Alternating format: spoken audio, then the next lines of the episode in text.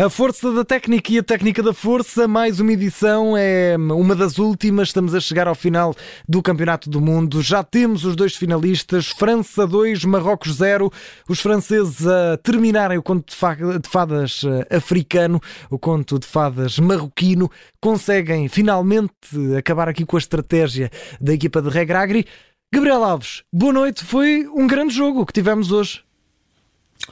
Boa noite, foi um belo jogo, um jogo entretido, divertido e, e com a França naturalmente apertada, sendo campeã do mundo e candidata à revalidação do título.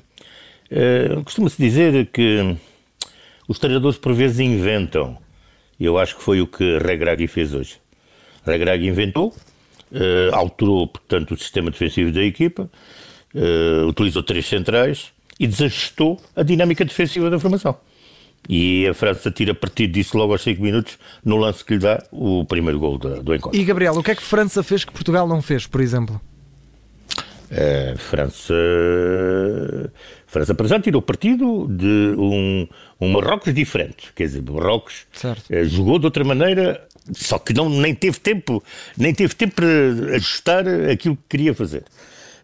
Um, e foi uma equipa, realmente tem outro tipo de profundidade quer ao nível da, das aulas, onde a velocidade de Mbappé, que até nem esteve muito bem no jogo, eh, nem esteve muito bem, eu diria, no jogo, e, e também a de, do, do, do, do lado de, de Dembélé, então esse que ainda esteve, na minha opinião, mais ausente desta, desta partida. Me complicou muito, muito, muito individualista.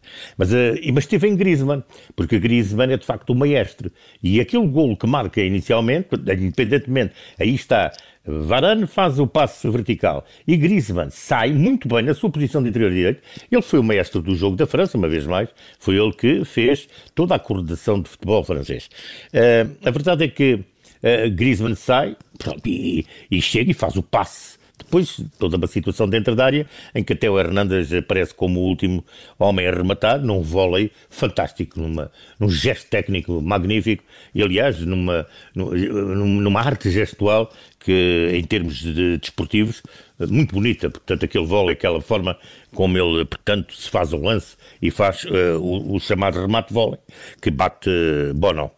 Uh, portanto, a equipa de Marrocos reagiu bem porque as forças das circunstâncias acabaram por levar a que o treinador, que já vejo em alguma imprensa internacional que poderá vir a ser o treinador do Mundial, considerado o treinador do Mundial, eu penso que o treinador do Mundial será sempre aquele que vencer, portanto, a, a competição, mas pronto, mas pode mas, ser mas talvez seja o início assim. de uma carreira mais, eh, Sim, mais, mediática. Mais, mais mediática. Uh, não, e, e tem razão para isso, porque ele de facto leva Marrocos aonde ninguém esperava e leva pode-se não gostar da, da, forma como Marrocos foi atuando, mas hoje Marrocos mostrou que também sabe jogar, ter posse de bola, sabe ir lá, só que depois lhe faltou dentro da área a definição capaz para bater Loris, que mesmo assim o guarda-redes francês passou por alguns momentos difíceis e naturalmente que uh, uh, Marrocos houve uma altura do jogo que esteve mais próximo do empate do que a França, uh, portanto, alargar o resultado, independentemente ainda na primeira parte, ter tido um remate de giro ao, ao poste. mas a França tem um problema, é que Mbappé não defende. E Marrocos soube tirar partido disso. Eu diria, quando se lesionou um dos centrais, obviamente que Marrocos teve que voltar, portanto, à sua à sua tática inicial, àquela que é a equipa está devidamente rotinada e passou a ser outra equipa. Bom, imediatamente fechou melhor, eh, mas sem ser aquele 4-1-4-1 a que nos habituou. Marrocos não ficou lá atrás no 4-1-4-1. Antes, pelo contrário, esticou o seu jogo, desdobrou o seu jogo, pôs as aulas a funcionar, viesse de um lado, Bufal do outro, eh, muito bem, num bom futebol eh, bem, bem organizado e criou ali problemas que, naturalmente, na primeira parte, como eu digo, se a equipa francesa poderia ter feito dois golos, a verdade é que uh, o El Yamik, rematando de chilena, uh, meio, meio poste, meio, meio, meio guarda-redes, uh, podia ter feito, portanto, a igualdade para além de outros apertos que a França passou e passou na segunda parte. Não foi um passeio, que... portanto, não é? Não, não foi para a França, não foi passeio. e, e levou muito tempo uh, Deschamps a tirar uh, Mbappé ali da posição, porque Mbappé não, não marca, não quer, está ali é para, pronto, Uh, pronto, eu não vou agora entrar em muitas, uh, mas a verdade é que a França se prejudica com outra equipa, com outra dimensão. Uh, a França tem, outro, tem tipo de problemas, porque só tem 10 jogadores em campo e um deles é guarda-redes. Portanto, esta aqui é a verdade. Mbappé só lá está para marcar e não marca a dois. esta aqui é a verdade portanto, uh, se levou tempo, a, uh, portanto, tira Giroud para meter Thuram, porque Thuram é um jogador que depois ali acaba por fechar melhor e criar algumas situações de perigo e pôs Mbappé na posição em que estava Giroud. Só que Giroud, no meio, na posição frontal, na posição central, também ele defende. Mbappé não. Mbappé, nada com ele, defender, não sabe o que é. E isso traz problemas. Agora, a verdade é que Griezmann uh, acaba por, uh, digamos, uh, absorver um, um pouco de tudo isso. E depois temos que dizer que no, no, no, nos pivôs, quer Chomani, quer Fofana, estiveram os dois sempre juntos, estiveram muito bem. Uma grande partida mais em momentos de Chomani. E cá atrás, uma palavra para Condé. É um jogador que eu gosto particularmente. Neste campeonato tem aparecido naquilo que é a sua origem, é lateral direito, e que é de uhum. facto um, era um grande lateral direito e que depois foi uh, adaptado no Sevilha mais tarde para Central, onde se tornou um central de eleição, e o que é, de facto, sem, sem margem para dúvidas. Mas isso é muito importante hoje, em termos defensivos, principalmente numa determinada fase do jogo em que ele foi uma pedra angular, digamos, dentro do seu primeiro terço. Portanto, na defesa da sua área. Daí que tivemos um jogo entretido, um jogo divertido.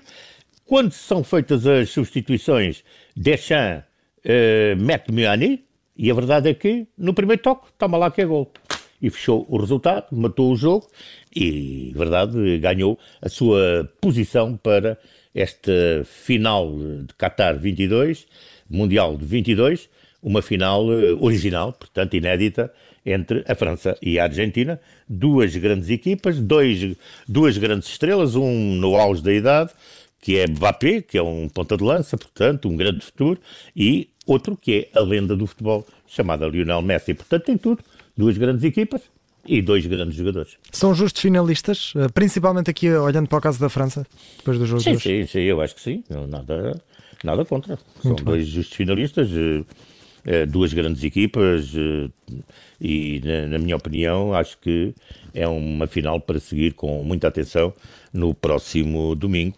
porque poder-nos e esperemos que sim, e desejamos que sim, proporcionar aquilo que é um espetáculo de grande futebol ao nível global. E vamos segui-lo aqui na Rádio Observador com relato em direto, numa altura em que vemos as imagens também de como seria de esperar alguns distúrbios na cidade de Paris eh, entre adeptos de, Marrocos e também uh, franceses. Esperemos que também corra tudo bem por lá. Ora, Gabriel, vamos aos nossos Só momentos. Uma, uma sim, nota sim. para dar aqui. Eu já tinha visto Konaté jogar, aliás, sei que é Konaté, mas já tinham visto jogar pela França uh, aqui há dois, três jogos atrás. Konaté é um excelente central. Ele hoje substituiu o Upamecano, mas atenção, Konaté é um excelente central e hoje também deu uma boa nota desse, de, de, dessa virtude que tem. Rabiot não jogou porque está doente e jogou Fofana. Fofana não é Rabiot, mas Fofana cumpriu bem com a sua missão, é acima de tudo aquilo que se pode chamar um grande, um grande pulmão. Quanto àquele duelo que se esperava muito, Mbappé-Ashraf, não se viu. É, não se viu praticamente esse duelo entre Hakimi e também Kylian Mbappé. Gabriel Alves, vamos olhar para os nossos momentos do jogo. Uh, hoje só temos este jogo para analisar, não é? Vamos ao momento força da técnica deste França-Marrocos. É o golo do, do Teo Hernandes é, aquela, aquele gesto, portanto, é, de remate, aquele vôlei, é de facto soberbo. E, Aliás, sim. atenção ao Teo Hernandes, que é um jogador que, à partida, é, enfim, pelo, pelo problema que sofreu o seu irmão, acaba por ser ele, portanto, a ganhar a titularidade e, e agarrou bem o lugar. Muito bem, tem um grande Mundial. E é uma boa homenagem também a Lucas, ao irmão eh, que se ilusionado. Ora, Gabriel Alves, vamos ao momento técnica da força. A técnica da força. É... Olha, há lá um momento em que eu gostei de ver, e eu gosto muito, porque ele consegue ser um jogador de, de grande, tendo muita força, e isso é, aqui está um ponto interessante.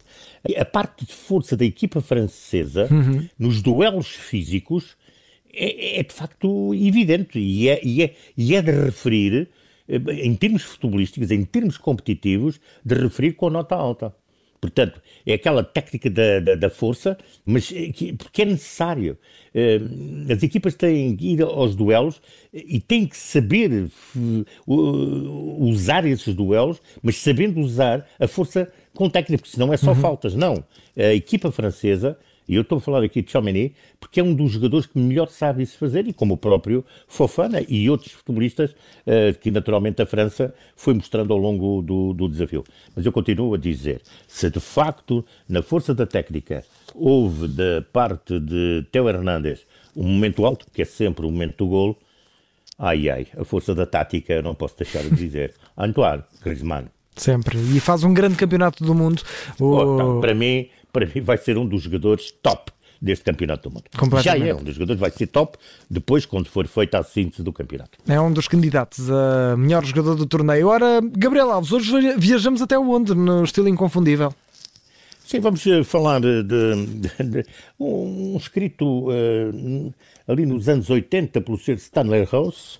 Stanley Rose, eh, que foi presidente uh, honorário da FIFA, no decorrer de uma vida dedicada ao desporto, como jogador, árbitro e dirigente, os certames da Taça Mundial, organizados pela FIFA, deixaram-me recordações, diz ele, estou a citá-lo, excepcionais. Em 1872, jogou-se na Escócia o primeiro encontro entre dois países. 58 anos mais tarde, em 30, organizava-se no Uruguai o primeiro certame da Taça Mundial, em que participaram então 13 países.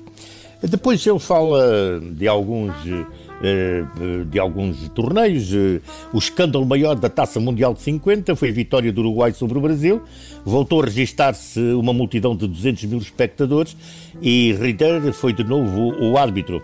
Na final, eh, a Taça Juras Emé regressava ao Uruguai após 20 anos. Portanto, isto a propósito daquela final em que o Brasil perde em 1950 no, no Rio. A Taça Mundial da Suíça de 54 foi uma competição, diz ele, mais modesta, realizada no, uh, no terreno da FIFA. Os hotéis eram bons em todas as cidades, os estádios tinham sido melhorados, o público revelou-se surpreendentemente numeroso, sem dúvida devido à facilidade de comunicações, as comunicações importantes e transportes que o país uh, proporcionou.